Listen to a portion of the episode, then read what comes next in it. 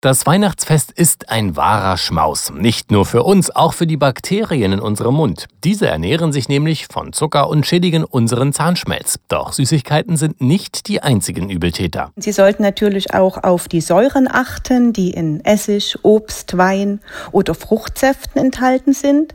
Nach dem Genuss saurer Nahrungsmittel ist es empfehlenswert, ein Glas Wasser zu trinken bzw. eine halbe Stunde mit der Zahnpflege zu warten, denn sonst schrubbt man in den geschwächten Zahnschmelz wieder hinein. So Gudentes Partnerzahnärztin Dr. Claudia Scheiber aus Leipzig.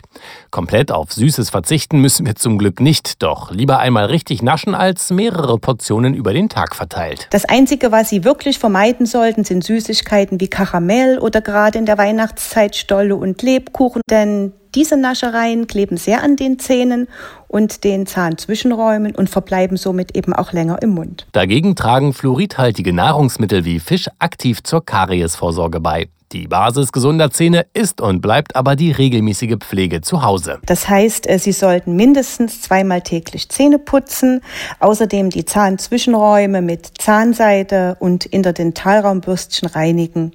Dazu kommt natürlich die professionelle Unterstützung dank moderner Prophylaxekonzepte in der Zahnarztpraxis. Hier werden dann Zahnstein und Belege an solchen Stellen entfernt, an die man selber nicht rankommt. Denn mit der Zahnbürste werden gerade einmal 60 Prozent der Mundhöhle erreicht und mit gut gereinigten Zähnen können Sie mit dem Tannenbaumschmuck um die Wette glänzen.